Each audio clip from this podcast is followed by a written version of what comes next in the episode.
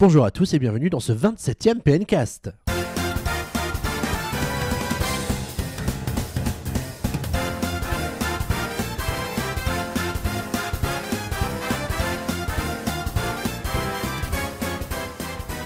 Bienvenue à tous dans un PNcast spécial très largement consacré à l'événement planétaire de cette semaine, le 3.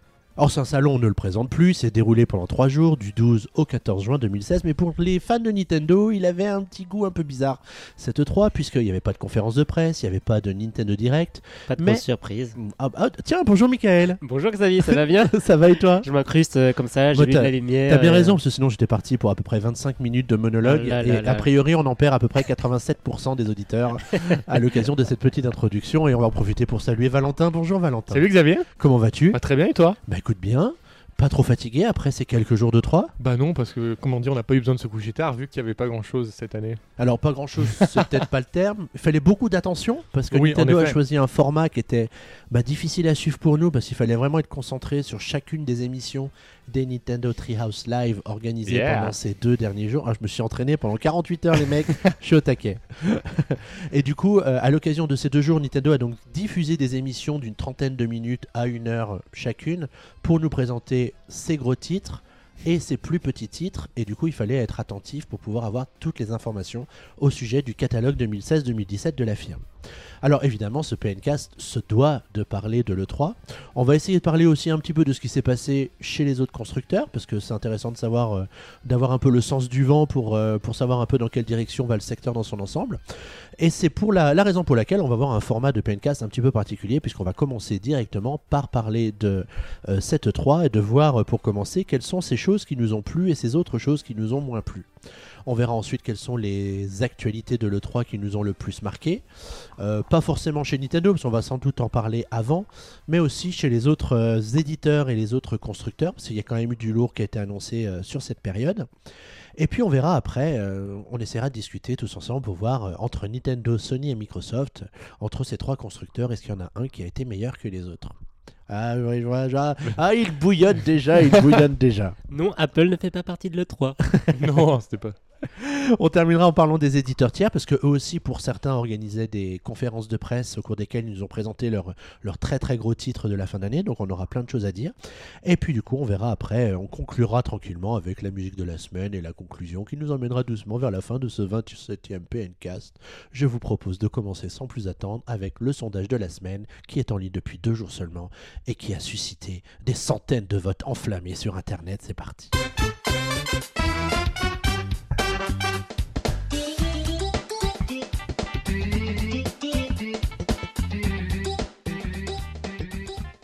Alors Valentin, chose promise, chose due aux auditeurs, parlons du sondage de la semaine. Alors oui tout à fait, on vous a tout simplement demandé que pensez-vous de The Legend of Zelda qui a donc été présenté lors des Nintendo Treehouse Live longuement par Nintendo. Très longuement. Donc euh, tout, tout d'abord à 70%, donc là pratiquement euh, beaucoup plus que la majorité, j'ai adoré ce qui a été montré. Donc vraiment vous avez vraiment adoré ce que, ce que Nintendo nous a montré lors des Nintendo Treehouse. On voit qu'on est sur un site Nintendo quand même. Ensuite, oui, absolument. Ensuite, à 22%, ce que j'ai vu était est sympa. À 6%, je suis, à 6%, je suis plus déçu. Ce Zelda sera sans moi à 1% et je ne suis pas intéressé par les jeux Zelda à 1%. Ça, c'est toi, Xavier, qui a voté. peut-être, peut-être, peut-être. Euh, en tout cas, c'est intéressant de voir qu'il y a euh, quand même 80, allez, 92% des gens qui sont plutôt contents de ce qu'ils ont vu. C'est plutôt euh, bon signe de pour bon augure. Nintendo. Oui. et- L'année dernière, on aurait posé la même question au sujet de Metroid, mais Metroid Prime Fédération Force. On n'aurait peut-être pas eu un résultat pareil. C'est Non, dire et si, euh, ouais. si Nintendo doit aller dans le bon sens avec ce, avec ce nouveau Zelda. Qu'est-ce que ça vous inspire, vous, comme réflexion, euh, ces, ces votes euh, acclamatifs de ce Zelda c'est que ça reste le gros jeu Wii U, euh, celui qui était que beaucoup de gens attendaient avant même d'acheter la Wii U, avant qu'elle sorte plutôt. Et ça montre que ça reste euh, la licence des gamers finalement chez Nintendo. Ouais, en tout cas, euh, n'hésitez pas à nous dire vous aussi pourquoi vous ce que vous avez aimé dans cette euh, dans cette présentation de- du nouveau Zelda. Euh, Peut-être les choses aussi qui vous ont moins plu, les environnements vides, etc. On en reparlera tout à l'heure. Utilisez le hashtag PNcast. Oh, qu'est-ce qu'il est au taquet, il est au taquet sur les réseaux sociaux pour pouvoir réagir au sujet de l'émission et puis on n'hésitera pas à, utiliser vos commentaires euh, euh, nous semblent suffisamment intelligents euh, pour l'auditorat euh, extrêmement développé de cette émission dans un prochain PNcast. Eh bien écoutez les amis, je vous propose de passer tout de suite à la deuxième grande partie de ce PNcast qui sera très largement consacrée à l'E3 2016 et nous devons à l'issue de ce débat répondre à une question. Cette E3 2016 aura-t-il été ou non une bonne édition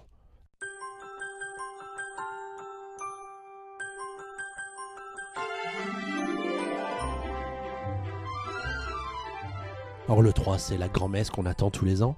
Avec plus ou moins d'impatience, cette année, on doit quand même admettre qu'on a eu un petit peu peur de ce qui allait euh, nous tomber dessus avec euh, Nintendo qui nous annonce un programme, euh, allez, on va pas dire original, mais différent. Parce que le format des Treehouse Live, on les connaissait déjà euh, depuis plusieurs années, parce qu'ils ont l'habitude de faire ça sur leur stand depuis maintenant. euh, là, c'était la troisième année hein, de mémoire, si je, si je me souviens bien. Et euh, du coup, le fait de nous présenter des jeux comme ça, avec des événements en direct depuis leur stand, bah, ça pouvait euh, peut-être euh, prêter à inquiétude avant le salon. Alors maintenant que le salon est derrière nous, est-ce qu'on est rassuré ou au contraire est-ce que nos craintes sont, sont, vérifiées?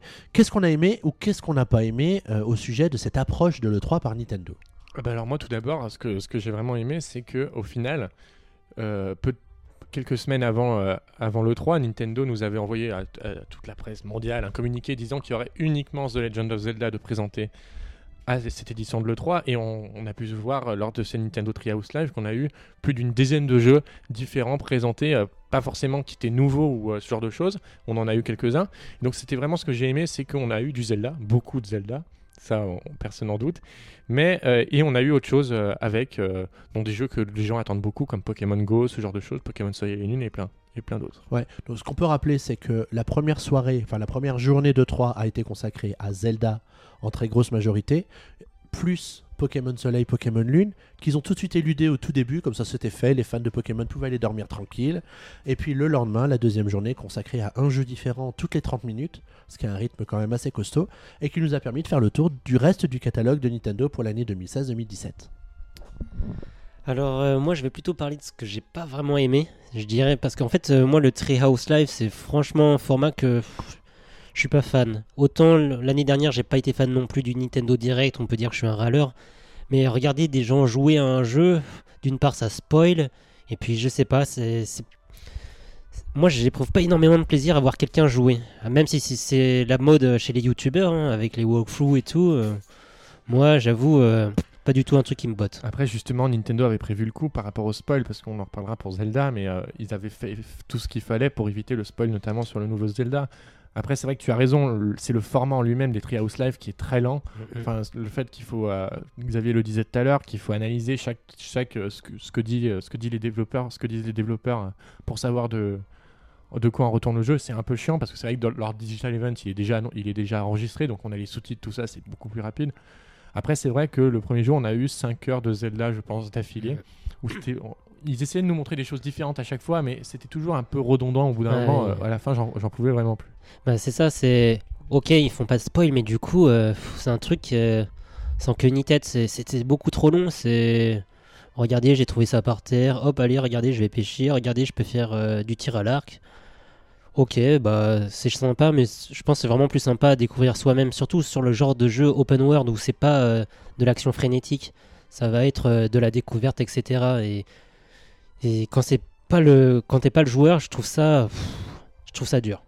Après, ce qu'il faut voir, c'est que surtout dans la partie Zelda, qui du coup se, composait de plusieurs sessions de Treehouse Live sur toute la soirée, chaque euh, session était consacrée à un aspect de la démo. Euh, la collecte d'objets, euh, la découverte de l'univers, le combat contre un ennemi, euh, les rencontres avec les personnages, les, PNJ, là, comme le, le Old Man euh, au début du, euh, du jeu. Et du coup, ça pouvait donner cette impression de toujours revoir la même chose. Mais en fait, à chaque fois, ils essayaient de, développer une facette supplémentaire du jeu pour nous montrer sa profondeur. Alors, d'après ce que tu me dis, c'est peut-être pas forcément gagné, puisque si tu regardes d'un œil, bah, tu as un peu l'impression de toujours voir la même chose. Mais l'idée était là, c'était de montrer aux joueurs bah, toutes ces différentes choses que tu vas pouvoir faire dans, le jeu final qui sortira l'année prochaine. Alors ensuite, on va vraiment revenir au tout début du premier jour des, des Nintendo Treehouse Live. Donc, Reggie Fils-Aimé a pris la parole vraiment au tout début en, pour, euh, pour nous montrer euh, tout d'abord un magnifique trailer de, bah, de The Legend of Zelda dont on a eu le titre Breath of the Wild, donc qui sortira en mars 2017 sur, euh, enfin mars 2017, en 2017 sur Wii U et Nintendo NX bien entendu. Tu penses Comme que il- ce sera pas Mars, toi? Bah, ça dépendra si Zelda est au lancement. Logi- En Ah. toute logique, oui. En toute logique, oui, mais, euh, mais ça, on sait jamais avec Nintendo. Et ils nous ont ensuite montré un trailer de Pokémon Soleil et Pokémon Lune qui nous montrait différentes nouveautés dans le jeu, notamment trois nouveaux Pokémon, dont un, un Pokémon qui, pivert qui s'appelle Picasso, j'ai trouvé ça très original. Un nouveau mode de jeu, un mode de combat à 4, à 4 joueurs directement où, où on peut jouer avec 4 Pokémon. Et c'était très intéressant. Et, euh, et du coup, c'est, ça faisait euh, plus d'un an qu'on n'avait pas vu euh, The Legend of Zelda euh, sur Wii U. Et le- au moment où on a vu le premier trailer, c'était, euh, pourrait-on dire, l'extase. C'était le moment euh, ultime de, de ce Treehouse Live. En On fait. aurait Euh, été dans un théâtre et les gens auraient hurlé. C'est ça, Mais sûrement. là, ouais. on était devant notre télé, donc on n'a rien entendu. Et du coup, ouais, euh, du coup, The Legend of Zelda Breath of the Wild nous a été longuement présenté après, du coup, en live après. Mais... euh, Ah, ça a été une des plus- premières grosses infos de Oui. la soirée, hein, le titre du jeu d'ailleurs, parce que Oui. jusqu'à présent on savait pas du tout.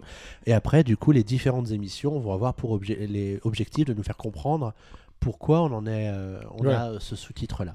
Alors du coup, euh, bah, on va parler du coup de, un peu plus profondément de The Legend of Zelda Breath of the Wild. En fait, tout d'abord, l'histoire se déroule. On n'a pas eu exactement dans la chronologie où ça se déroule, mais ça se déroule 100 ans après Ocarina of Time. Donc dans la démo, on voit tout de suite le temple du temps qu'on avait pu euh, voir dans Ocarina of Time. Et euh, en fait, ça se passe où Link est réveillé brusquement. euh, on le voit d'ailleurs parce qu'en fait, il y a deux démos à l'E3. Il y a une démo concentrée plus sur l'histoire et une démo concentrée plus sur l'exploration. Et la démo concentrée sur l'histoire, Link est réveillé par une mystérieuse voix, qui est d'ailleurs une révolution dans la série The Legend of Zelda, car c'était la première fois que quelqu'un parlait dans Zelda très clairement. Open your eyes Open your eyes Et euh, Je le fais bien oui, non. Non, non, d'accord. Je m'entraînerai cet été. Et du coup, ouais, on nous a vraiment présenté deux, deux, deux facettes différentes. On nous a vraiment fait le, de long en large, pourrait-on dire, euh, 1% de la map du jeu, parce que Nintendo a dit que euh, ça se passait sur le grand plateau, donc qui représente 1% de la map, sachant que la map est 12 fois plus grande que celle de The Legend of Zelda Twilight Princess, qui était sortie sur GameCube, Wii et Wii U. Donc c'est énorme. C'était Twilight, c'est pas Skyward Sword Non, La Twilight. carte. D'accord. Non, Twilight. Je préférais vérifier avant qu'on se fasse incendier sur euh, Twitter. Merci Valentin de cette culture zeldaesque formidable. Bon, et toi, Michael, alors, qu'est-ce qui t'a marqué dans ce qu'on nous a présenté ces derniers jours? Du coup, bah, c'est vraiment le- la nouvelle orientation de Zelda. On nous avait prévenu, on serait plus dans un monde un peu plus ouvert. Du coup, euh, ça va être une nouvelle, approche de Zelda. Je sais pas si je suis forcément fan parce que moi, des fois, quand il y a trop de, liberté, euh, je suis vite perdu. Je sais plus par où commencer. Et euh, vraiment, moi, j'ai eu cette sensation où on va pouvoir ramasser beaucoup d'items et faire beaucoup de crafting. Le truc. euh, un peu comme The Witcher 3 que je suis en train de faire plus ou moins sur euh, PS4 et je trouve il y a tellement de choses au début on est noyé et moi j'aimais bien justement j'avais fait Zelda Twilight Princess HD il y a pas, si longtemps. Cette directive où on allait assez direct où euh, on pouvait avoir quelques tenues différentes mais pas tant que ça. Et là on voit que clairement on va pouvoir euh, personnaliser son personnage. À un moment on le voit avec une armure moi que j'ai trouvé personnellement pas très belle. D'ailleurs on n'a pas vu Link avec sa tenue verte. Du coup, euh, moi, ça m'a fait bizarre. Je pense que c'est une bonne chose parce qu'on va casser des règles et forcément, bah, il y aura quelques réfractaires euh, de vieux de la veille, un peu comme moi, je dirais, qui vont être un chouïa déçus, mais c'est normal, je pense. Oui, parce que cette orientation plus RPG du jeu vraiment entraîne des choses que certains joueurs n'aiment pas du tout. Par exemple, on le voit notamment, euh, Xenoblade Chronicles sur Wii avait été très critiqué pour un système de quête, vraiment d'aller-retour ou ce genre de choses, où il y avait des quêtes totalement inutiles. Ça arrive souvent dans les RPG où tu as une quête, aller chercher, euh, aller cueillir des champignons pour un tel, lui ramener, ce genre de choses. Ça ouvre ces perspectives-là dans The Legend of Zelda, et c'est des choses que tout le monde n'aime pas. Après, euh, généralement dans les RPG, notamment Witcher 3, je crois que c'est le cas, le, scénario est vraiment très mis en avant. Après, on va voir ce que Nintendo fait avec ce Zelda-là. Mais on sait généralement que c'est pas non plus le, euh, point fort de Zelda. Après, dans le trailer, il y a eu beaucoup de critiques aussi au niveau du fait que c'était vide, qu'il n'y avait pas de PNJ, qu'il n'y avait pas d'environnement, pas de ville, ce genre de choses. Nintendo a réagi à cela en disant que pour éviter le spoil, ils avaient volontairement enlevé tous les PNJ, enfin presque tous, parce qu'on en voit un petit peu quand même, et euh, les villes et villages euh, du jeu, de la démo de l'E3 euh, du jeu. Donc, on verra bien. Ouais, c'est vrai qu'ils ont essayé de corriger le tiers comme ça pour préciser certaines choses dès le lendemain d'ailleurs, hein, Mhm. puisque dans- il y a des interviews où ils expliquaient justement le fait que oui, il y aura bien des villes dans Zelda, vous inquiétez pas, oui, il y aura bien des PNJ, oui, oui, vous inquiétez pas. Mais euh, c'est vrai que du coup, la démo, elle semble un peu vide parce que tu vois des, énormes étendues d'herbe et euh, ça te semble bien loin, bien grand tout ça, et tu dis heureusement que tu peux être à cheval pour traverser tout ça plus vite. Après, euh, cela ouvre le côté technique de, de la Wii U, pourrait-on dire, parce que franchement, je sais que Michael a beaucoup aimé God of War lors de l'E3. C'est certes sur PlayStation 4, on peut dire vraiment que la Wii U, tout le monde le sait, on est bien loin, et sur Zelda, on est très loin pour le coup. J'aime beaucoup la direction artistique de ce Zelda qui fait un côté très Miyazaki-esque, pourrait-on dire, vraiment animation japonaise à la Miyazaki, ce genre de choses, comme on peut le voir euh, dans de nombreux jeux, et j'aime beaucoup ça.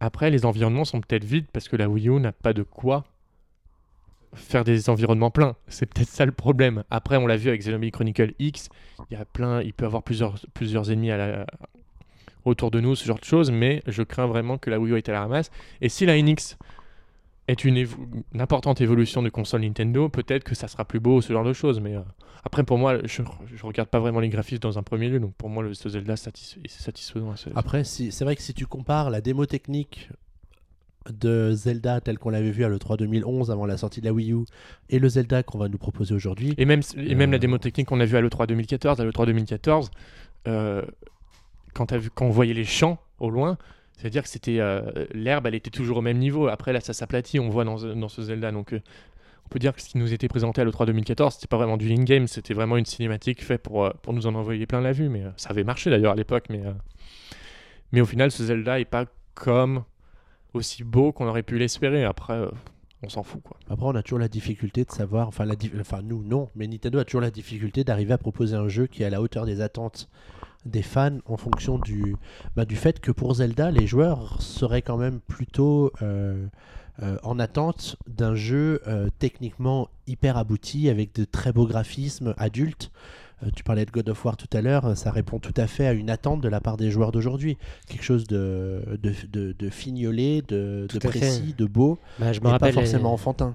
à l'époque de la Ocarina of Time sur 64, c'était, il faisait partie des jeux vraiment très beaux. C'était, on était, bah, là, on était à l'époque où Nintendo jouait encore dans le domaine de la puissance technique.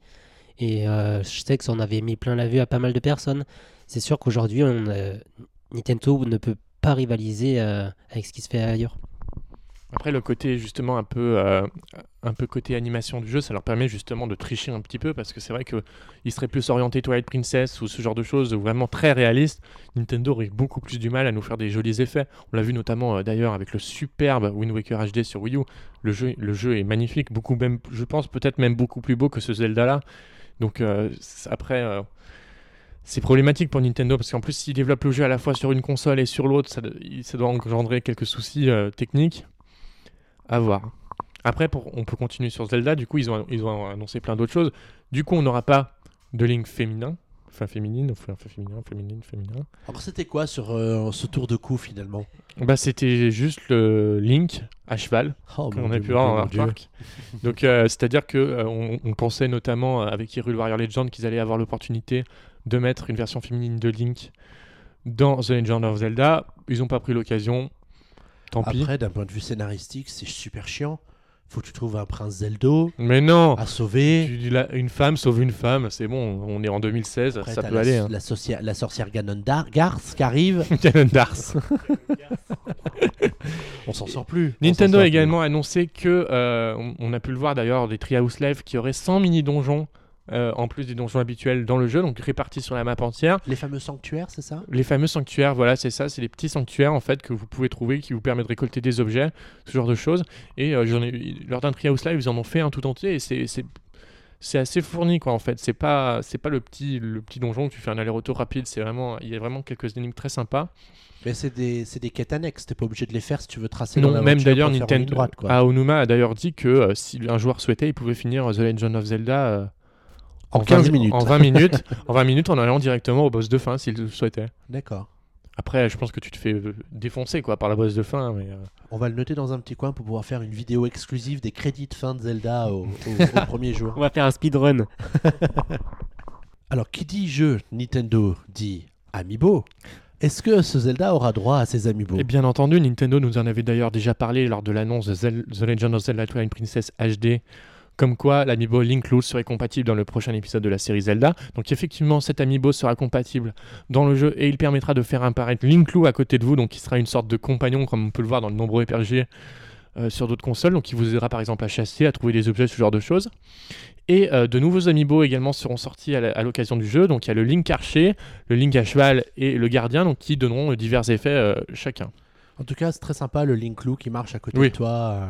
ça fait un genre, ouais, je suis Kaira, j'ai mon loup. Regarde, si tu m'attaques, on t'attaque. Alors vous voyez, finalement, on est comme Nintendo. On, on doit parler de Zelda et de 12 autres jeux. On parle de 20 minutes sur Zelda pratiquement. Donc voilà, très bien, bravo. Bravo messieurs. Bravo, bravo. Euh, donc en effet, Nintendo n'avait pas que The Legend of Zelda Breath of the Wild à nous présenter, mais aussi plein, plein, plein d'autres jeux. Enfin, allez, une douzaine de- au catalogue. Et euh, c'est donc avec plaisir que nous allons parcourir ces différents titres ensemble. Et Valentin, avec quoi ouvrons-nous le bal de ces autres Eh ben, jeux de l'E3 pour Nintendo Nous ouvrons tout simplement le bal avec euh, Pokémon Soleil et Lune, donc qui sortiront sur Nintendo 3DS le 23 novembre prochain. Et donc Nintendo nous a tout d'abord présenté trois nouveaux Pokémon, donc à savoir le Pokémon Picasso, donc Pokémon Piver qui est de normal, type normal et vol, Pokémon euh, Manglouton qui est un Pokémon patrouille et qui est de type normal, et enfin le Pokémon Larvibule qui est un Pokémon insecte. Puis Nintendo nous a présenté un tout nouveau mode, donc mode Battle Royale, qui permet à 4 joueurs de participer ensemble à un seul et même combat. Donc ça se passe comment? Chaque joueur a un Pokémon et euh, il choisit au moment de, l'attaque l'adversaire euh, qui veut attaquer directement. Avec ceci, Nintendo est revenu, donc ce nous avait déjà montré, la nouvelle région, les nouveaux Pokémon, ce genre de choses. Et également, euh, on a pu s'apercevoir dans le trailer du coup que euh, Nintendo avait vraiment amélioré le jeu avec de nouveaux effets, plein de choses comme cela. Ah, du coup, alors, ces, ces nouveautés qu'on découvre dans le trailer, est-ce que c'est quelque chose qui est chouette? Est-ce que c'est sympa? Ah, c'est sympa, après il faudrait vraiment essayer le jeu pour voir, pour voir si c'est efficace. Les, petites modifications de l'interface que j'ai dit, c'est pas non plus le truc révolutionnaire du siècle. Un combat à 4 joueurs, c'est original. On avait eu les combats en trio avec euh, Pokémon Noir et Blanc ou Noir et Blanc 2, il me semble. Donc c'est vraiment, vraiment une nouveauté.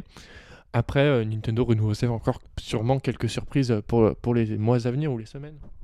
Après Pokémon, faut savoir qu'au final, il y a assez peu de grosses nouveautés, tout en général. Ça va être toujours, euh, je pense, la quête des badges et la capture de Pokémon. Et c'est ça qui fait la recette. Il n'y a pas de raison qui change. euh. Ça va être un, un nouveau Pokémon avec ce ce que ça induit. Je pense pas de gros changements et voilà. Ils vont faire un Alors, tabac avec. Tu vois, par rapport à tout à l'heure où tu nous disais au sujet de Zelda que le fait qu'on n'ait pas la tenue verte de Link, c'était Ouais. triste, tout ça. Qu'est-ce que tu préfères? Tu préfères un jeu où on sort des sentiers battus comme Zelda ou un jeu où on reste bien, bien, bien, bien dans le cahier des charges du jeu original comme Pokémon euh, Soleil et Pokémon Lune? Je dirais quand même de, de partir, euh, de, de surprendre vraiment. Après, Zelda, oui, ça va surprendre, mais ça va être quelque chose qui a déjà été fait à côté, je dirais. Donc, euh, mitigé. Après, si Zelda le fait bien avec une bonne narration, pourquoi pas hein. je... Là, j'étais juste un petit peu déçu sur le coup. Après, euh, je me connais sûrement lorsque le jeu va sortir, je vais être là, euh, super hypé, je vais me dire, il faut que je le fasse, euh, etc. Mais, ouais. Pokémon, ça restera une valeur sûre parce que ils font ce qu'ils savent faire. Alors, puisqu'on parle de Pokémon, on va rester sur Pokémon, puisque Nintendo avait aussi des infos à nous donner au sujet du futur jeu mobile Pokémon Go. Ah, suspense, suspense. Pokémon Go qui arrivera donc sur mobile dans les mois qui viennent. Alors peut-être Dans le mois qui vient. Bah, peut-être d'ici la fin juillet, euh, parce que pour le moment, la seule chose qui est sûre, c'est que effectivement, c'est le Pokémon Go Plus qui va sortir à la fin du mois de juillet. Mhm. Qu'est-ce que c'est donc Vous allez me dire, mais, mais qu'est-ce donc que ce Pokémon, ce Pokémon Go Plus dont Xavier nous parle? Eh bien, il s'agit d'un petit accessoire qui sera vendu pour la modique somme de 34,99$ aux États-Unis. Du coup, 34,99€. Oui, il y a des chances, il y a des chances dans ces eaux-là, qui est en fait un, un moyen d'interagir avec euh, le, le- le jeu euh, Pokémon, euh, Pokémon Go, puisqu'il permet de voir s'il y a des Pokémon dans la région, dans la zone Mhm. géographique dans laquelle vous vous trouvez. Si c'est le cas, vous allez voir une petite LED verte qui va se mettre à clignoter sur votre euh, Pokémon Go Plus. Et si vous euh, capturez un Pokémon, euh, eh bien vous allez avoir Vous avez toutes une les décharge LED qui- électrique. toutes les lettres qui clignotent à la fois, un peu couleur de l'arc-en-ciel, et qui veut dire qu'il faut aller sur votre téléphone pour, pour continuer, le, continuer reprendre la partie. Et j'avais une question. Est-ce que ça montre s'il y a un autre Pokémon dresseur dresseur Pokémon plutôt euh, dans les environs. Alors ça, je ne sais pas. Je ne sais pas parce qu'en fait, le but, c'est quand même de capturer des Pokémon. Mm. Si tu croises un autre dresseur et qu'il n'y a pas de Pokémon dans le coin, à la limite, tu t'en fous. Ouais, mais c'est pour faire les combats Pokémon comme dans le jeu. Euh, Tu, tu- tu sautes sur toute personne que tu croises et tu lui tapes dessus. Et Donne-moi ton Donc, pour être argent. honnête, j'ai pas fait attention à ça, mais en fait, ce qui était quand même relativement euh, intéressant, c'était de, de voir à quel point ils arrivaient à, au moins par le biais des trailers, à intégrer les Pokémon à l'environnement euh, réel euh, dans lequel on va se promener tous les jours. Il y a eu une table ronde qui a été organisée pendant, le, pendant les Treehouse Life, dans- au cours desquels il y avait à la fois des développeurs du jeu et aussi des bêta-testeurs, parce que le jeu est en cours de bêta-test depuis quelques semaines maintenant. Et euh, des traducteurs aussi. oui, beaucoup de traducteurs qui prenaient beaucoup de temps. Euh, Il y avait des bêta-testeurs, le jeu est en cours de bêta au Japon, en Nouvelle-Zélande et euh, aux États-Unis. Et du coup, euh, ces bêta-testeurs américains ont pu donner leur avis sur le jeu, sur ce qu'ils trouvaient bien, pour nous donner vachement envie d'y jouer nous aussi. Donc pour repréciser la date de sortie, Pokémon Go Plus sortira d'ici la fin juillet 2016 aux États-Unis, au moins. Mhm. Voilà. Et l'application, bah, on n'a pas de date de sortie, ça devrait être a priori euh, dans les mêmes, euh, dans les mêmes euh, délais, mais peut-être qu'ils veulent continuer à bêta-tester le jeu pendant quelques temps avant de le sortir vraiment avec les gens qui utiliseront l'accessoire en parallèle. Et tu me disais aussi qu'il y avait une, une histoire de regrouper les gens pour euh, jouer ensemble? Ouais, alors ça c'est la super super big nouveauté, je pense, une grosse grosse bonne idée. C'est-à-dire qu'ils vont organiser des événements spéciaux au cours desquels les gens vont pouvoir se retrouver pour capturer un super Pokémon où il faudra être plusieurs dresseurs pour pouvoir le capturer. Comme on avait pu le voir lors du premier trailer avec Mewtwo notamment, où on voyait tout le monde à Times Square se réunir pour, euh, pour capturer le Pokémon Mewtwo du coup. Bah, Valentin, telle carte de crédit, tout ça à Times Square, c'est parti. Allez, c'est parti. Donc voilà ce qu'on peut dire sur Pokémon Go et Pokémon Go Plus. Euh, L'accessoire tout petit qui se connecte en Bluetooth avec votre téléphone pour éviter de toujours regarder l'écran de téléphone. C'est un aspect qui était très important pour les développeurs, c'est que quand on est dehors, on n'a pas toujours besoin de regarder son téléphone pour voir s'il n'y a pas un Pokémon qui se, qui se promène, mais simplement d'avoir euh, le truc avec les LED et il vibre aussi, euh, le bracelet, je ne l'ai pas précisé. Ça permet d'éviter d'être toujours comme ça. Enfin, je, je- c'est un peu une case, donc on voit pas ce que je fais comme connerie, mais de regarder son poignet avec son, son, son, son accessoire en- dans le dans l'espoir qu'un jour il puisse éventuellement briller. bon, je vous propose de passer au jeu suivant euh, de notre petite liste que nous allons parcourir rapidement, puisqu'il s'agit de Monster Hunter Generations qui sort en Europe le 15 juillet 2016. C'est tout prêt et c'est d'ailleurs tellement tout prêt que. Une démo est dès à présent disponible sur le Nintendo Oh, eShop de la quelle 3DS. réactivité, Enfin, ça, sur- Valentin. Enfin, sur le Nintendo eShop, c'est pas exactement ça. Vous devez vous rendre sur euh, la, page My- euh, la page du site de Nintendo France de Monster Hunter Génération et vous pourrez, grâce à votre compte My Nintendo, récupérer directement la démo sur votre console. Se téléchargera normalement automatiquement. Ça a l'air très simple tout ce que tu nous racontes. Ça a l'air très simple en effet. et euh, à la démo, j'ai pu, j'ai pu l'essayer et en fait, elle, elle propose d'essayer toutes les classes proposées dans le jeu, toutes les différents types d'armes, euh, sur trois missions différentes et vous pouvez jouer soit en solo, soit en multijoueur local, soit en multijoueur en ligne. Donc on peut vraiment euh, tout, on peut vraiment bien Ah s'amuser avec cette démo. C'est une belle démo. Voilà, et c'est une démo qui ne dispose pas de limite d'utilisation qu'on peut avoir avec certaines démos proposées par Nintendo en général. D'accord, d'accord. Et du coup, tu, tu as pu y jouer un petit peu ou pas J'ai fait juste une petite mission. euh, Bah après, c'est du Monster Hunter. hein, on réinvente pas la roue. hein. C'est-à-dire que on, bah, on chasse des monstres, hein, bien entendu, des, des gros monstres même. Euh, le trailer proposé par Nintendo nous a montré que c'était vraiment les monstres emblématiques de la série qui revenaient. Qui, euh, qui ont un peu été oubliés et qui ont même évolué, qui sont même encore plus puissants qu'avant. Donc euh, ça, promet vraiment, euh, ça promet vraiment de belles parties de chasse euh, à partir du 15 juillet sur 3DS. Ah bah, on, va, on va rester dans le genre RPG, puisque là je change un peu le fil conducteur, attention en direct, paf. Euh, Puisqu'on va parler de Dragon Quest 7. Donc Euh, Dragon Quest 7 qui euh, arrive sur Nintendo 3DS en Europe enfin, donc le 16 septembre. Et Dragon Quest 7, donc pour rappel, il est sorti il y a 10 ans maintenant, même plus, sur, sur PlayStation 2, je crois, uniquement au Japon.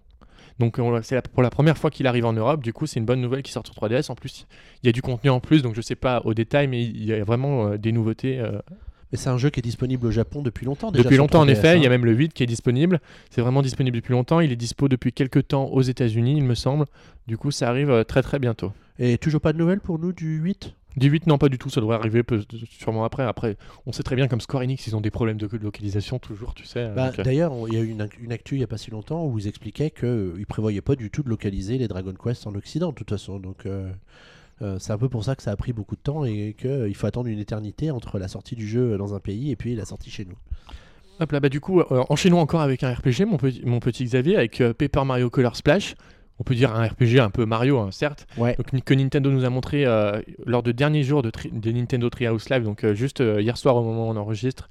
Ils nous ont présenté un nouveau trailer, vraiment nous présentant tout le jeu, en fait, vraiment très très bien réussi. Les- le côté HD vraiment réussit toujours très bien chez Nintendo. De toute façon, on a l'impression parce qu'on n'est toujours pas habitué. Et ils nous ont annoncé la date de sortie du jeu, donc qui sortira le 7 octobre, donc qui sera sans doute le seul jeu Wii U de la fin d'année. Bref, Il y a des chances. Alors c'est intéressant de rappeler que Paper Mario, c'est un jeu euh, qui nous avait été leaké par une fuite euh, sur, euh, sur Twitter il y a quelques mois de ça, par Emily Rogers. des semaines et des semaines avant que Nintendo ne le- ne l'annonce officiellement. Donc euh, c'est cool de pouvoir enfin avoir vu un, un trailer euh, Oui. à l'occasion de. Mais de on l'avait E3. déjà vu lors d'un Nintendo Direct après. Ouais, mais, mais, euh, mais du coup, c'est vrai que on savait que le jeu allait arriver en 2016, mais du coup, ça c'est vachement précis puisque le 7 octobre il sera là. Voilà, et on a également pu voir vraiment les détails de gameplay du jeu bah, qu'on avait déjà vu, mais on peut le rappeler. Ça ressemble vraiment à ce que avait proposé Nintendo avec Paper Mario Sticker Star sur 3DS. Ça fonctionne avec un système de peinture là, parce que en fait la couleur disparaît. Enfin, c'est vraiment, ça fonctionne vraiment de la même façon. On peut d'ailleurs regretter ça parce que euh, le côté vraiment très RPG qu'on avait eu avec Paper Mario et la part du militaire, no- notamment sur Nintendo GameCube, avec un scénario très fourni, c'était très intéressant. Et là, malheureusement, si on se dirige sur quelque chose comme Sticker Star, ça sera sans doute en deçà de cet épisode GameCube. Bon, en tout cas, c'est un jeu euh, qu'on peut attendre puisque sur Wii U, ce sera effectivement peut-être le seul qu'on aura à la fin de l'année. euh, peu- à part quelques peut-être surprises, mais bon, je je crois pas trop. Euh, mais peut- ce n'est pas le seul jeu qui sort le 7 octobre, euh, je crois. Oui, en, en effet, euh, Nintendo a annoncé une nou- un nou- tout nouveau jeu lors, lors de cette 3, un nouvel épisode de la série Mario Party à venir sur Nintendo 3DS, donc Mario Party Star Rush, qui sera accompagné non pas un, non pas deux, non pas trois, mais de sept amiibo. Donc ça sera War- euh, Waluigi, Harmony, Daisy, Boo et Diddy Kong et Donkey Kong, donc qui feront qui incluront la, la gamme Mario qu'on avait pu avoir avec Mario Party 10 quand il était sorti sur Wii U. Et euh, ce nouvel épisode de, la Mario, Par- de Mario Party essaye de corriger les problèmes de rythme que nous avions eu notamment lors de C'est pas une correction qu'il faut faire, c'est une, euh, une refonte. une, une ré- voilà une refonte, une réinvention. Donc là, euh, ce qu'on a vu pour le moment de ce Mario Party Star Rush, c'est que euh, tous les joueurs joueraient en même temps, c'est-à-dire qu'en fait tout le monde lance son, son dé au début du tour et tout le monde avance indépendamment sans aucun problème. Donc ça, ça, pro- ça empêcherait les problèmes de rythme qu'on a souvent lorsqu'on joue contre l'IA où il faut attendre que l'IA joue pour qu'on joue à nouveau. Là, on constate que ça se rapproche vraiment des versions salon avec un boss à chaque fin, à chaque fin de plateau. Donc ça se modernise. Après, on verra, mais- parce que déjà, à l'époque, j'étais déjà très enthousiaste à l'annonce de Island Tour. On peut dire Est-ce que, que, tu es toujours enthousiaste? Et de lâcher dire- ton billet de 100 euros pour avoir le jeu et les 7 amiibo Ah. On verra, Ah, Là, ça fait mal un peu quand on ça. entend ça. en effet. Après, c'est vrai que je sais pas trop quoi en attendre non plus. Euh, Il y, a- il y a toujours beaucoup d'espoir dans les Mario Party. Ceux sur console, ils sont globalement plutôt réussis, on s'amuse bien. Mais sur portable, en général, quand même, il, y a- il y a- il manque un truc. Il manque un truc et ils n'ont pas trouvé la formule. Si, à la rigueur, celui sur DS était très original parce qu'il il tirait vraiment parti des capacités de la DS pour la première fois, l'écran tactile, euh, le micro, ce genre de choses. C'était vraiment, c'était vraiment tout nouveau. Après, c'est sûr qu'ils ont eu du mal euh, à se renouveler sur euh, 3DS et sur. bah là, on verra bien avec le Star Rush, mais. Rendez-vous le 7 octobre. Le Bah, 7 c'est- octobre va nous coûter très cher. hein. C'est ça, c'est ça. Alors restons sur 3DS avec l'arrivée d'un jeu eShop qui lui devrait pas coûter trop cher. Non. C'est euh, c'est l'excellent, euh, donc la suite de l'excellent Box Boy qui s'appellera Box Box Boy, donc qui arrive le 30 juin prochain sur, Nintendo, sur le Nintendo il est eShop. dispo au Japon depuis quelques mois Voilà. déjà, donc c'est normal qu'il arrive euh, maintenant. C'est sympa qu'ils aient profité de l'E3 pour nous annoncer son arrivée ça. prochaine. Il y a une très grosse promo sur le premier. Il est à volet. 2,49€ je crois en ce moment sur Ouais. Nintendo eShop. Donc franchement, euh, si vous y- si vous l'avez pas, allez-y. hein. C'est minimaliste, c'est c'est fait par les créateurs de Kirby, c'est du jeu de plateforme mélangé avec de la réflexion. C'est absolument génial comme jeu. Et apparemment, ce nouvel épisode se un peu avant dans l'histoire de Box Boy. Bon, on peut pas vraiment appeler ça une histoire, mais Les carrés ne sont pas carrés. voilà, c'est ça. Donc ça arrive le 30 juin et franchement, ça risque sûrement d'être génial encore une fois euh, comme petit jeu euh, eShop. Bah, restons sur 3DS avec cette Encore? fois bah ouais, une compilation. Une compilation de jeux de rythme. Ouh là là. C'est un jeu, sûrement, le, quand j'ai regardé le trailer, je me suis dit, mais les Japonais, qu'est-ce qu'ils prennent avant de développer un jeu comme ça C'est Rhythm Paradise Ils le train pour beaucoup. en- qui sort encore en octobre également, le 21 octobre plus précisément. Donc, ça sera une, une compilation euh, des meilleurs euh, jeux de rythme qu'on avait pu avoir dans euh, Rhythm Paradise, qui était sorti sur Game Boy Advance uniquement au Japon. Il y avait également Rhythm Paradise Beat the Rhythm sur Wii et Rhythm Even, je crois, sur Nintendo DS. Donc il y a vraiment une compilation. Et également des tout nouveaux euh, pour cette monture 3DS. Alors, ce qui est intéressant, c'est que il y a des jeux que le public occidental ne connaît pas, puisque le, certains opus ne sont pas sortis du tout. Voilà, c'est ce que je disais pour les- la version Game Boy Advance. Ouais. Et euh, du coup, ce sera l'occasion pour nous de les découvrir. Alors après, ça reste un jeu de rythme, hein, euh, voilà. Après, les Mais, jeux de euh, rythme, c'est généralement. Je- moi, j'ai les rares jeux de rythme que j'ai joués, euh, c'était notamment euh, sur PlayStation Portable, c'était euh, la série des Patapons, qui est absolument génialissime. Et du coup, avoir un jeu de rythme sur 3DS, euh, je dis oui, je dis oui, et je dis oui. Et tout ça le 21 octobre. Alors non, restons. ah oui. Je- Hein je m'étais embrouillé avec le 7. Ah d'accord. ben si si, 21 octobre. Oui, 21 octobre. je, je maintiens cette Alors que information. Nintendo nous avait annoncé pour l'été, c'est un peu dommage parce que ça, c'est le genre de jeu très sympa à jouer en, en vacances, un peu posé, euh, tranquillement. euh, Ah bah, là, on, on voit clairement que pour euh, Nintendo, l'été, c'est Monster Hunter. Donc, euh, les joueurs vont passer leur été sur Monster Hunter Generations. Et, euh, et bon, c'est pas plus mal. Hein, oui, Voilà, parce que Monster Hunter, c'est un jeu très long. Il y a quelques années de ça, c'est un Dragon Quest qui nous avait occupé tout l'été sur DS. Je me souviens bien. Dragon Quest 9, sûrement. Ouais. Voilà. Euh, du coup, c'est bien qu'il y ait un gros RPG comme ça qui, soit euh, capable de nous tenir en haleine pendant quelques semaines en attendant le tumulte de la rentrée, euh, de la rentrée scolaire. Restons sur euh, 3DS avec aux États-Unis l'annonce, enfin la présentation de Yokai Watch 2 euh, qui arrivera bien. Alors on n'a plus la date, elle a disparu, mais euh, à la rentrée, à la rentrée 2016. Euh, alors on retrouve des nouveaux yokai, il y en a 350 je crois, des nouveaux, des anciens. Il y a plein de choses à collectionner. On a une super mais- tip top. Il y a la deuxième saison de l'anime qui arrive sur Disney XD aux États-Unis pour cet été. Donc euh, ils ont l'air de vouloir essayer de faire en sorte d'organiser le marketing en Oui, que- parallèle de la diffusion de la série, etc. Parce que du coup, Level sera 5 pas avait réagi au lancement du, du premier épisode sur, euh, aux, aux États-Unis notamment, et ils étaient un peu déçus du fait que en fait, ça n'avait pas vraiment marché. Et ils espèrent vraiment qu'avec le deuxième épisode, ils peuvent vraiment lancer l'engouement autour de ça. Après, on verra si ça marche. Nous, en Europe, les jouets vont être lancés en septembre, là, donc à la rentrée, avec euh, la série également sur Gulli. Nous, c'est vraiment à ce moment-là qu'on va savoir si ça va être parti ou pas. Après, nous, le 2, je sais pas quand c'est qu'on pourrait l'avoir, peut-être en janvier de l'année prochaine. Après, euh, Après, je, janvier, ça me semble un peu, un peu peut-être tôt. Euh, le, premier, le premier volet étant sorti quand là Au mois de mai, au mois d'avril, fin avril Mm. Euh, Je pense qu'on va rester dans cette période-là, vacances de Pâques, qui est toujours une période où on vend beaucoup de jeux vidéo et qui est du coup plutôt propice au lancement d'une franchise comme ça. Après, ils peuvent très bien décider de le décaler au mois de septembre 2017 pour le, pour le deuxième opus. enfin, pour en pouvoir partant, sur le, en partant- scolaire. enfin, à ce moment-là, en partant sur le principe que la Nintendo 3DS n'aura pas été remplacée par une autre console. Ouais, après. Parce euh, que là, c'est vrai oui. que le, le Level 5 joue avec un peu avec le feu, c'est-à-dire qu'ils ils sortent leur jeu avec du retard chez nous, mais euh, du coup, il faut qu'ils adaptent à la nouvelle console. Ils avaient eu- notamment eu ce problème avec Phoenix Wright, euh, Professor Layton versus Phoenix Wright Attorney, où au Japon il était sorti sur Nintendo DS, et en Europe, chez nous, il est sorti sur Nintendo 3DS. Donc vraiment, ils ont dû, ils ont dû sûrement refaire du développement pour le jeu, ce qui est peut-être problématique pour eux. Au final, euh, Yokai Watch 2, peut-être qu'on l'aura sur 3DS, nous, mais alors le 3, euh, on en reparlera d'ici là sûrement. Alors, on, on- pourrait critiquer que Nintendo n'a aucune idée de nouvelles franchises, mais ce serait mentir, puisque Nintendo a annoncé un nouveau RPG. On avait eu vent de cette information quelques heures avant le Treehouse Live, donc on savait que Nintendo allait nous présenter un nouveau jeu. Et il s'agit d'un RPG qui s'appelle Ever, Oasis. voilà, Ever Oasis et qui sortira en 2017. Oui, tout à fait. Et je sais pas quoi dire dessus. euh, je connais rien. Alors c'est un jeu dans lequel vous gérez une oasis, vous accueillez des visiteurs qui viennent vous rendre visite, et avec ces visiteurs, vous allez participer à des aventures évidemment extraordinaires, comme parcourir des donjons, traverser des oasis, enfin une vie de fou dans le désert, je ne vous dis que ça. Vous allez pouvoir rencontrer différentes tribus, chacune aura ses propres aptitudes, et du coup ça nous fait une, une, une, une, euh, une sorte de jeu qui est à la croisée des chemins entre quoi?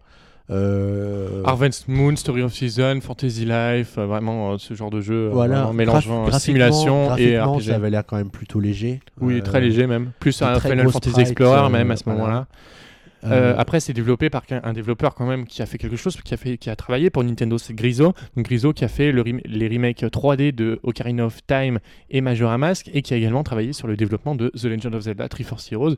Donc ils ont quand même quelques, ils ont quand même bien développé ces jeux-là, mais euh, de là à développer vraiment une histoire inédite, ce genre de choses, c'est peut-être plus compliqué pour eux. On le verra, on le verra à la sortie du jeu en verra- on 2017. verra mais ça. euh, 2017, c'est assez loin. C'est encore un RPG sur 3DS.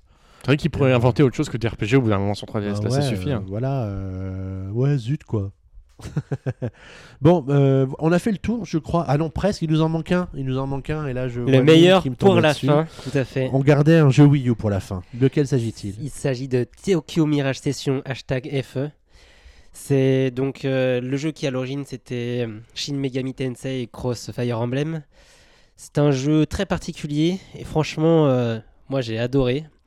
C'est je pense un des derniers gros jeux Wii U.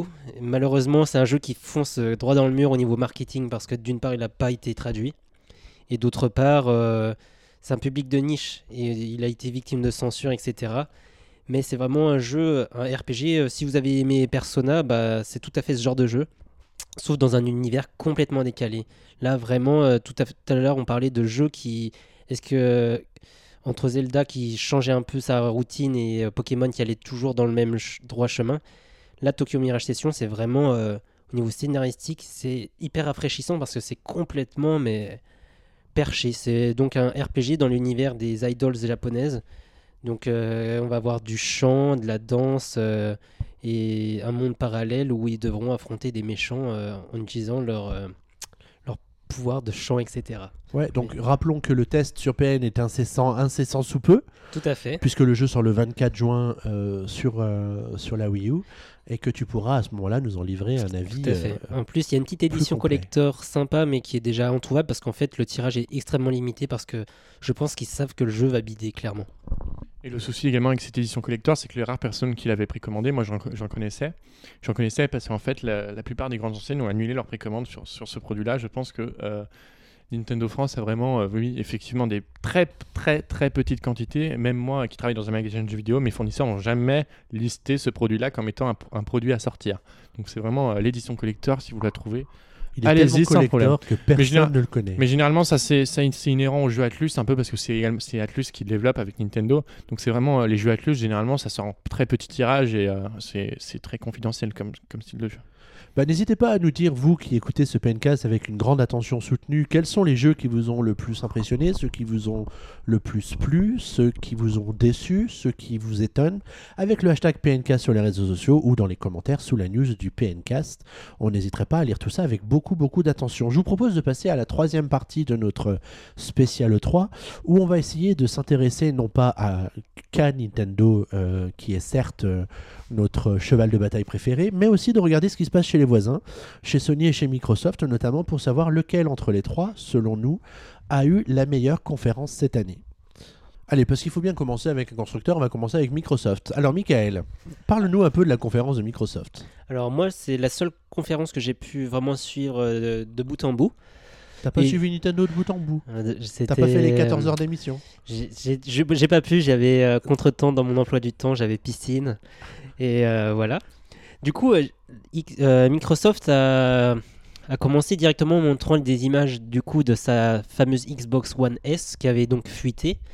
Ils en ont pas tellement parlé, ils ont montré beaucoup d'images au début et en fait ils ont, au fur et à mesure que la conférence avançait, montré, un moment ils ont montré la manette et après ils ont remontré un peu plus le design. Du coup, ils n'ont pas vraiment pris énormément de temps pour la présenter, mais ce qui en soi est relativement normal dans le sens où euh, il y a peu de, chan- peu de choses qui changent euh, par rapport au hardware. On sait qu'elle sera à 300 euros avec un disque dur de 2 Tera. C'est pas 2 Tera? Ils seront à, le, pr- le premier prix sera à, effectivement à 300 euros à 500 gigas, mais ça peut monter, je crois, jusqu'à 40 100 449 dollars à 2 teraoctets. En fait, c'était la petite entourloupe de la conférence. Ils nous ont juste montré la petite, le, à partir de 299 euros et que le grand maximum de, données était de 2 Tera, effectivement. Ah bah effectivement, bah, moi je filous, suis allé des dans filous, l'entourloupe. hein. Escroc Microsoft. Méchant Microsoft. Du coup, on a eu euh, des jeux intéressants mais qui étaient attendus, notamment Gear of War euh, 4. Le jeu est très joli, mais après au niveau gameplay, j'ai pas eu l'impression qu'il y ait eu euh, de grandes nouveautés. Bah. En fait, euh, après avoir vu ce qu'a annoncé euh, Microsoft, en fait, ils ont dit que c'était euh, pratiquement la même chose que le premier Gears of War. En fait. Donc Gears of War 4 sera en gros presque un remake de Gears of War premier du nom. D'accord. Donc c'est à peu près bah, super quoi. Après, ils ont parlé de Scalebound, donc jeu de Platinum Game. Donc graphiquement, c'était pas foufou, mais ils ont montré, d'après leurs propres mots, les plus gros boss qu'on a jamais vus dans un jeu vidéo. Effectivement, c'est impressionnant. Après, c'est Platinum Game, donc normalement au niveau gameplay, ils ont fait Bayonetta, donc c'est plus ou moins une valeur sûre, même si ces derniers temps, ils ont fait des jeux apparemment euh, assez Un controversés. Voilà. Ce qui a été aussi très intéressant, c'est qu'il y a quasiment plus d'exclusivité Xbox One. Il y en a quelques-unes, mais la plupart vont être portées à la fois sur la Xbox One et sur Windows 10. D'autant plus qu'il y a le cross-pay.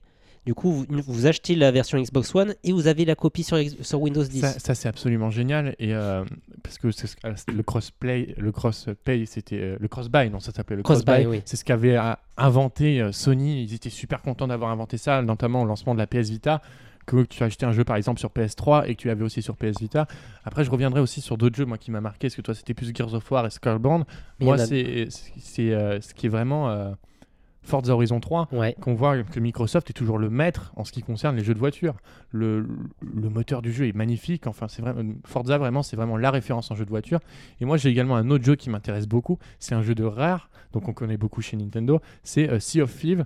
Donc c'est vraiment un jeu en fait où une sorte de MMO pourrait-on dire. En fait, on joue vraiment massivement multijoueur, où tu es dans un univers de, de la piraterie où tu pourras vraiment faire de la bataille navale un peu à l'époque pirate, ce genre de choses à la première personne. Et je trouvais ça génial. Après, j'ai un peu été refroidi cette année parce que j'avais préféré la présentation l'année dernière. Mm, Parce que là, on verra. sentait que c'était un peu bancal. Là, c'était vraiment un peu bancal, surtout que je trouve que le choix de faire un- ce jeu en, FP, en, en first person shooter, donc en, en Mhm. FPS, c'est assez bizarre, ouais, c'est c'est assez étrange. Après, Microsoft a annoncé encore d'autres jeux très intéressants comme Halo Wars 2 qui avait déjà été présenté. Mm, mm. Enfin, c'est vraiment. euh, Microsoft, dans l'ensemble, avant que les autres conférences aient lieu, c'était vraiment une très bonne C'était vraiment conférence. pas mal. Ils ont aussi montré leur euh, soutien aux studios indépendants. Il y a eu le jeu Happy Few, complètement déjanté, euh, second degré, qui est en FPS et c'est un univers très étrange, mais très très intrigant. C'est pas une claque graphique forcément parce que c'est un jeu indé, mais c'est un jeu très intrigant. Du coup, je pense que ça peut être un jeu à suivre. Et je terminerai par euh, à la fin.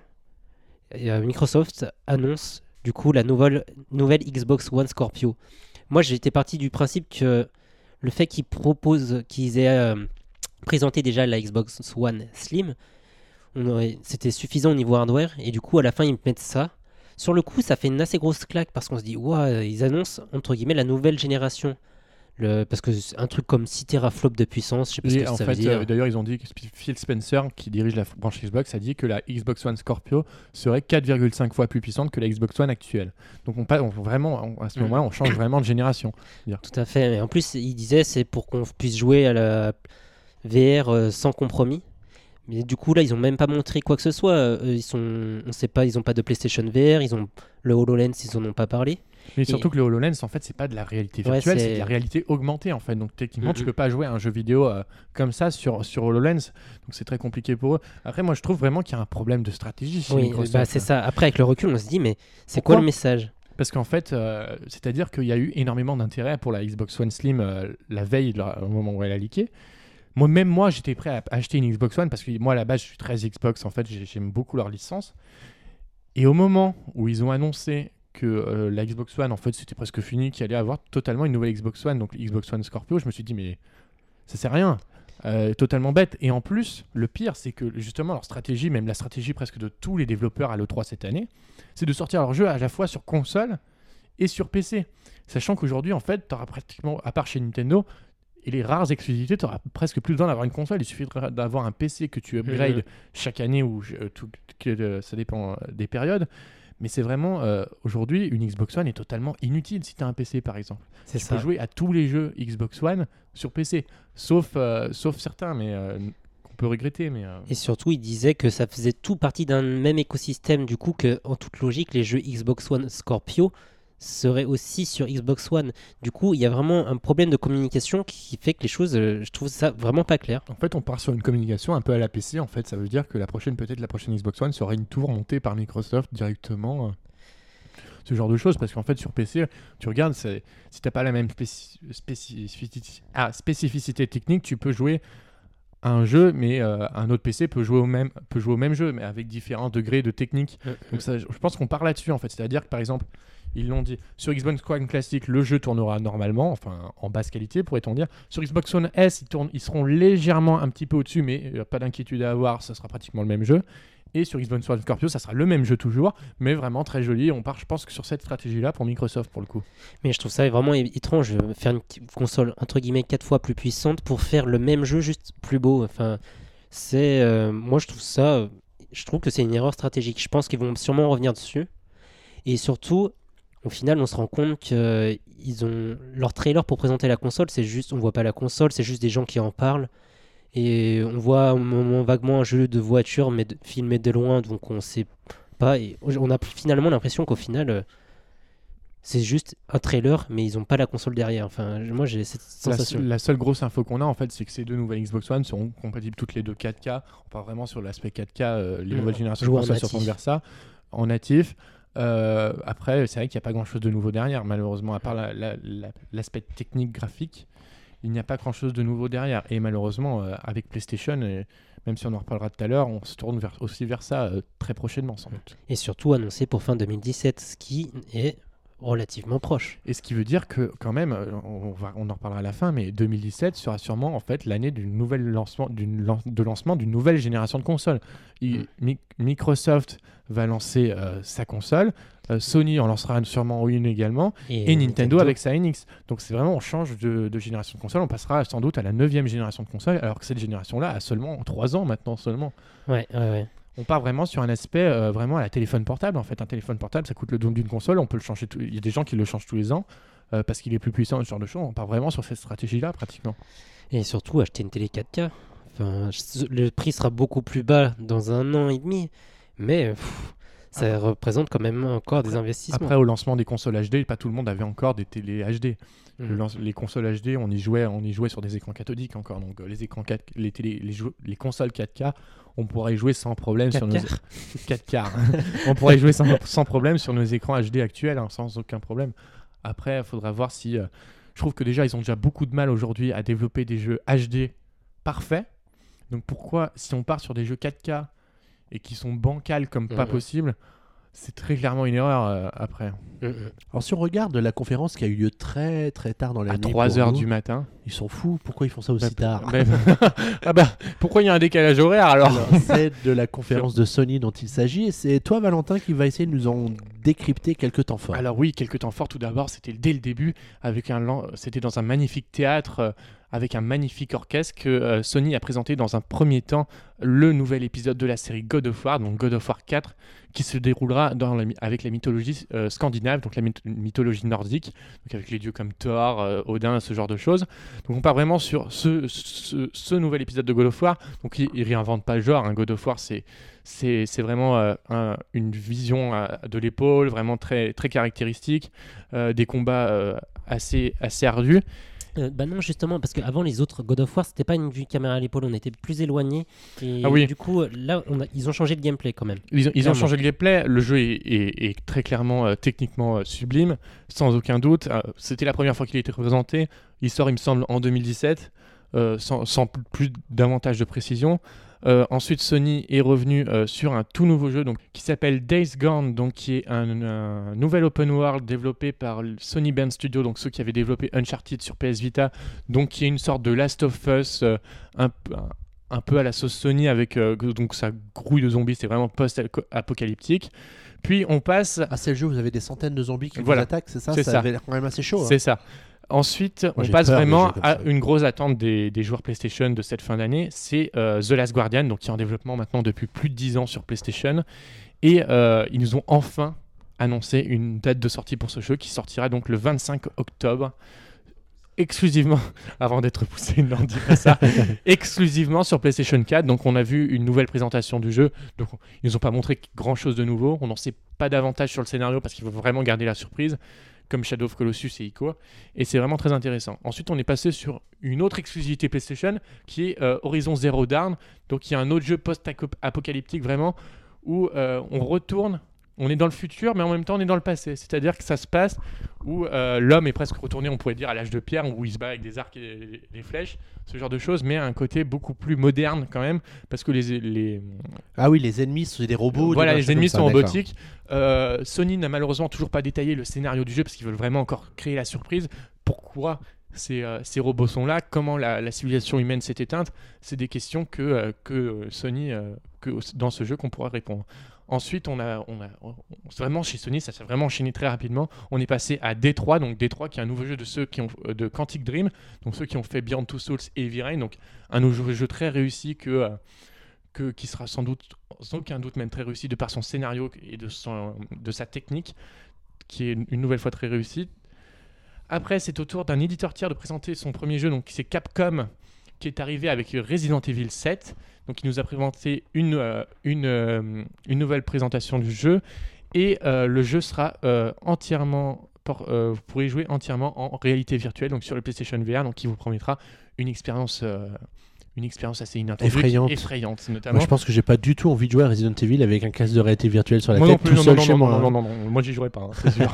ça, me, ça me ferait peur. Ensuite, Sony a bien entendu rappelé euh, la date de sortie du PlayStation VR, donc qui sera le même, la, même précisé, qui sera donc le 13 octobre aux États-Unis. euh, au coût de 399 dollars, donc euh, ça, on- nous ne reviendrons pas sur le prix bien entendu. Donc Sony est vraiment passé sur plusieurs jeux. Ils nous ont présenté euh, quelque chose de magnifique qu'on n'a pas vu à la conférence IS, c'est euh, l'aspect euh, VR de Star Wars Battlefront qui arrivera sur PlayStation VR. Donc c'est X-Wing VR Mission où on pilotera un X-Wing dans l'espace. C'est ça. absolument génial. Je pense que Boris, à un moment où il a vu ça, il a dû hurler. Et toi, t'as pas possible. commandé ton VR euh, rien que pour ça Non, non, non, non. Rien, VR, juste pour ce jeu. Non, non. Tu résistes. Non, mais je sais Mais pas. combien hein. de temps encore Le, le problème, c'est que le VR à l'heure actuelle, c'est que euh, on sait même pas euh, quelles quantités seront mises sur le marché au lancement. Les précommandes sont ultra difficiles à faire. On attendra, j'attendrai personnellement qu'il soit disponible déjà pour l'essayer, pour voir ce que ça donne. Prochainement, je vais avoir l'occasion de tester le HTC Vive proposé, euh, proposé par un magasin. Du coup, ça, ça va vraiment être intéressant, voir ce que ça donne, parce que surtout le HTC Vive, c'est censé être la bête de course des, euh, des cases de réalité virtuelle. Ensuite, on a continué avec l'arrivée d'un jeu qu'on a, qu'on- que les joueurs passionnés de Final Fantasy attendent depuis longtemps, donc c'est Final Fantasy XV. Donc on a découvert un nouveau mode compatibilité euh, avec la réalité virtuelle. Donc on, on reviendra pas sur Final Fantasy parce qu'ils en ont déjà parlé beaucoup euh, maintes et maintes fois. Ils sont passés ensuite sur Call of Duty euh, Infinite Warfare vraiment pour rappeler que le jeu sortira avec le, le remaster de Modern Warfare, donc qui était sorti à l'époque sur, sur Xbox 360 et PlayStation 3. On est ensuite passé à la déception, pourrait-on dire. Enfin, déception à moitié. Car euh, beaucoup de gens attendent le grand retour de Crash Bandicoot qui est désormais euh, que possède désormais Activision. Et euh, c'est dans Skylander que Crash refera tout d'abord son retour avec dans Skylander Imaginator où il apparaîtra dans le prochain opus. Sony a également annoncé qu'il existera prochainement un remake HD des trois premiers épisodes de la série Crash Bandicoot, donc sur PlayStation 4 sûrement, exclusivement même, sans aucun doute. Bon, après, on a vu plein de jeux. Et enfin, euh, là, Boris devait être content encore une fois. euh, Kojima est arrivé. C'est vrai que Kojima, qui bossait auparavant chez Konami et qui s'est virer comme un malpropre, euh, euh, est allé chez Sony pour refonder Kojima Productions. Et il nous a montré un petit teaser de, de son nouveau jeu. Donc, son nouveau jeu qui est.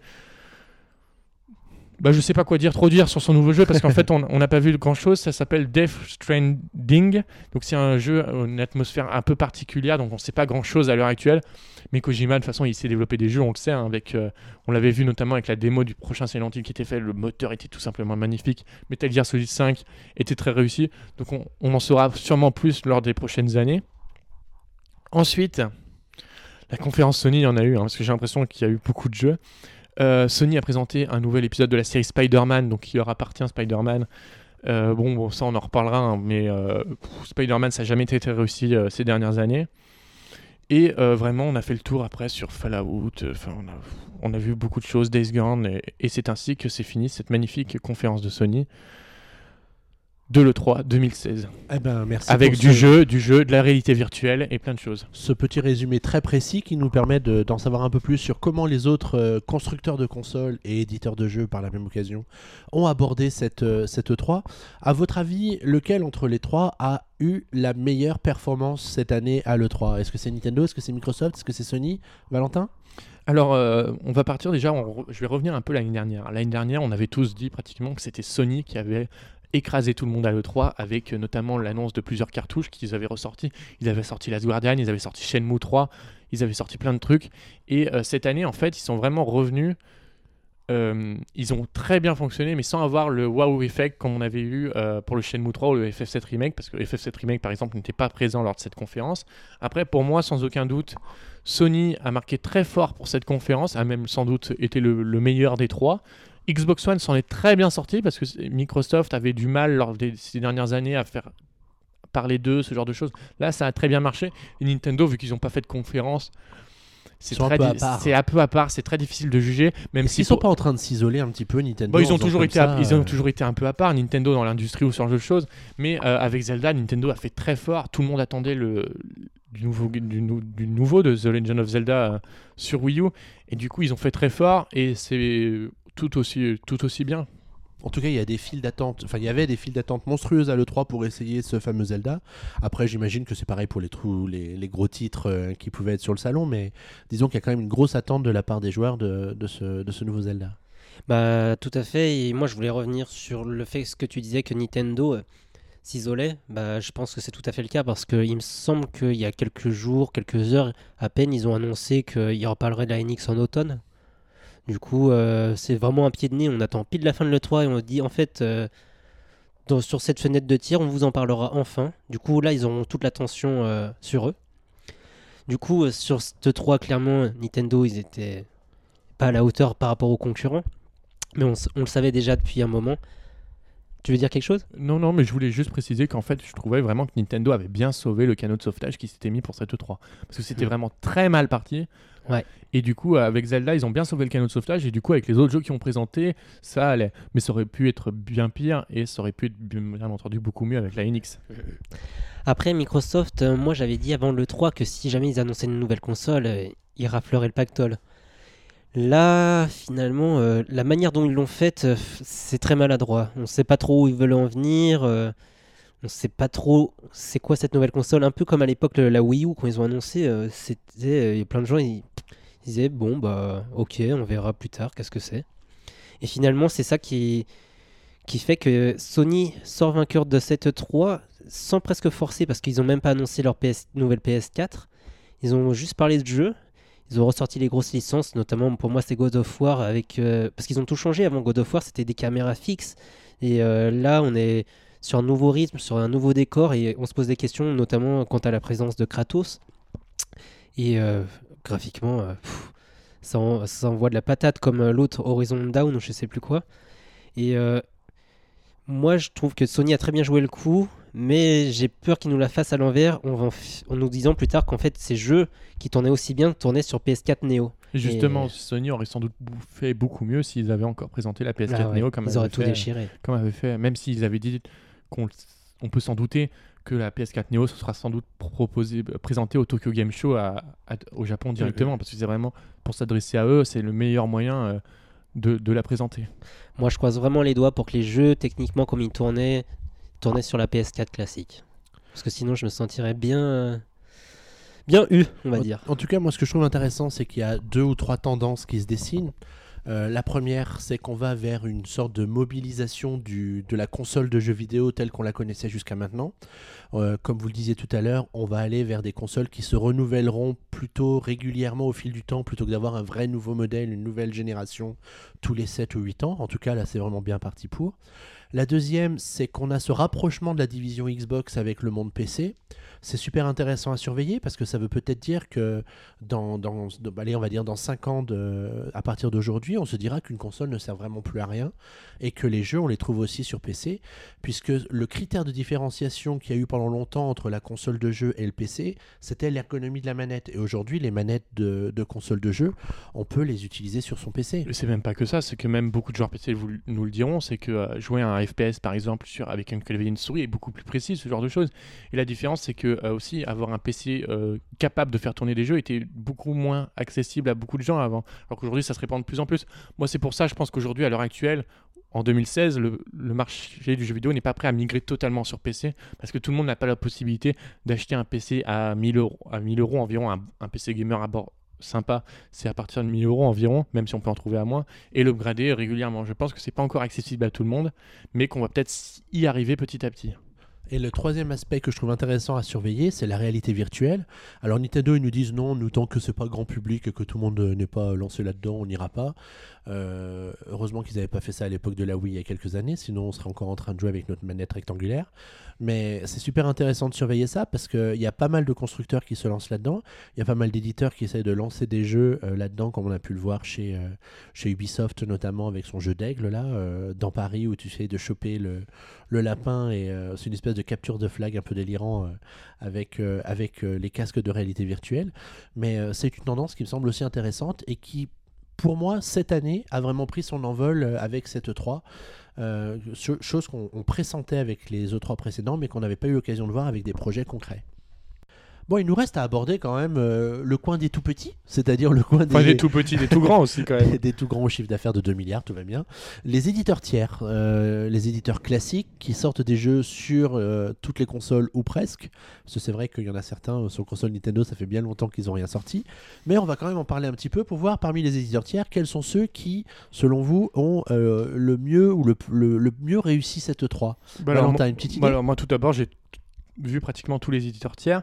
Euh, tout d'abord, il y avait Electronic Arts, donc qui a ouvert le bal de l'E3 et qui malheureusement ne nous a pas vraiment proposé de vraiment de véritables surprises. On savait tout, tout avait déjà été présenté. Même si cette année le FIFA, le nouvel épisode de FIFA est très prometteur parce que euh, ils utilisent le moteur Frostbite, donc ils avaient développé pour Star Wars Battlefront. Là, tu peux pouvoir tuer tes autres joueurs sur le terrain Et il y aura vraiment, ils intègrent vraiment cette année un véritable mode carrière où tu devras euh, aider un joueur à monter euh, jusqu'- jusqu'au sommet, euh, jusqu'au sommet euh, du monde du football. Euh, ils ont montré euh, le fait que euh, la plupart de leurs studios travaillent sur des jeux Star Wars.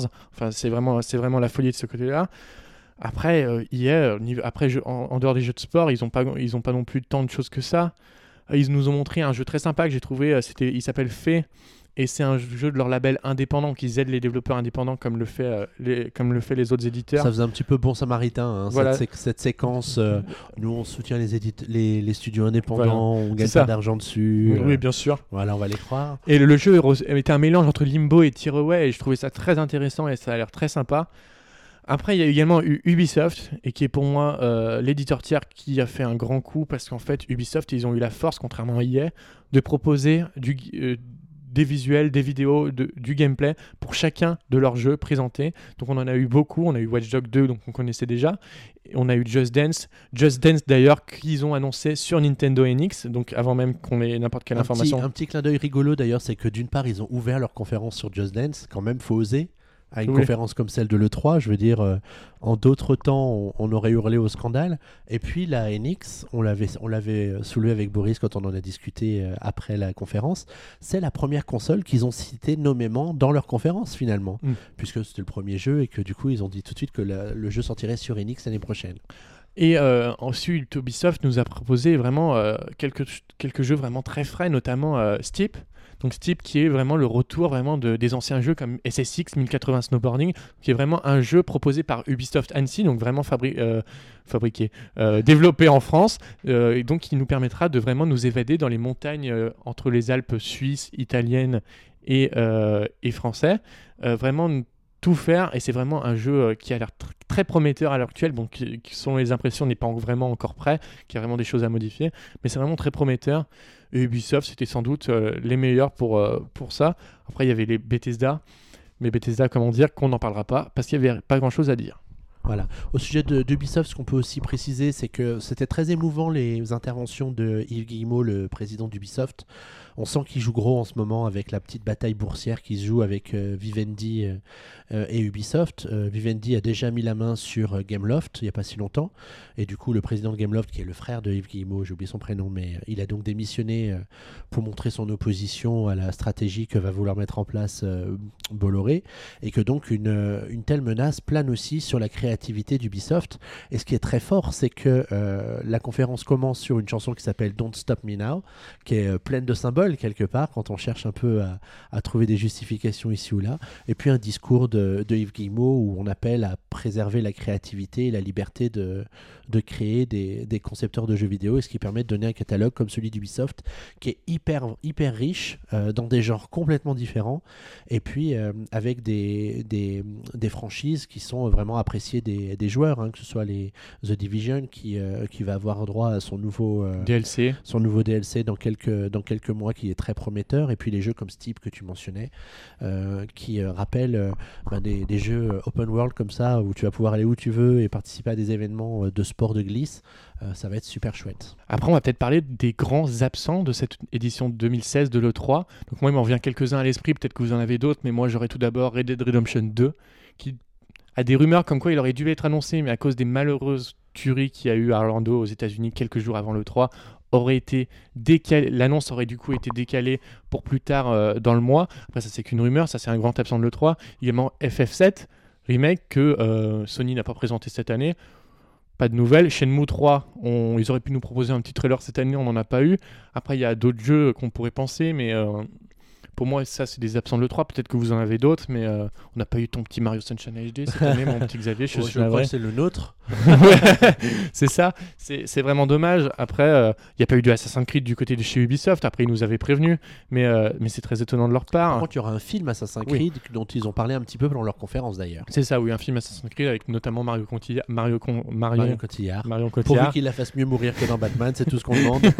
notamment. Et euh, après, euh, après, il y a plein de, de choses qui auraient pu manquer. Après, dites-nous dans les commentaires, si peut-être si vous, il y a eu quelque chose qui manquait pour vous à l'E3. Moi, j'en ai pas d'autres qui me viennent à l'esprit tout de suite. Ah, Mais ça tu nous as déjà fait une belle liste, félicitations. Oui, oui, Euh, Comme ça, à chaud, c'était pas mal, c'était pas Il y en a mal. peut-être d'autres. Hein.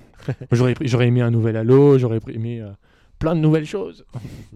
En tout cas, n'hésitez pas à nous dire vous aussi euh, euh, dans les commentaires de la news ou sur les réseaux sociaux avec le hashtag PNcast euh, quels sont les temps forts de cette E3 pour vous, qui selon vous a remporté cette E3, si Nintendo a bien sauvé les meubles avec son Zelda comme ils l'ont fait et de la façon dont ils l'ont fait. En tout cas, on sera très curieux de lire vos, vos impressions par rapport à l'E3 qui se conclut.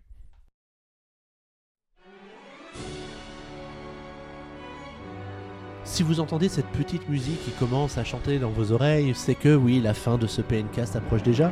Alors, euh, The Legend of Zelda Breath of the Wild oblige, on vous a dégoté une petite musique de, de, de Zelda, mais pas n'importe laquelle, puisqu'il s'agit d'un medley de différents thèmes euh, tirés des différents jeux Zelda, interprétés par l'orchestre symphonique en charge des euh, festivités du 25e anniversaire de la franchise, avec des concerts un peu partout, j'essaie de respirer, et notamment à Paris à la rentrée de septembre, si je ne m'abuse, où euh, en achetant vos places, vous pourrez euh, découvrir un super concert avec de super musique interprétée par des musiciens de grand talent.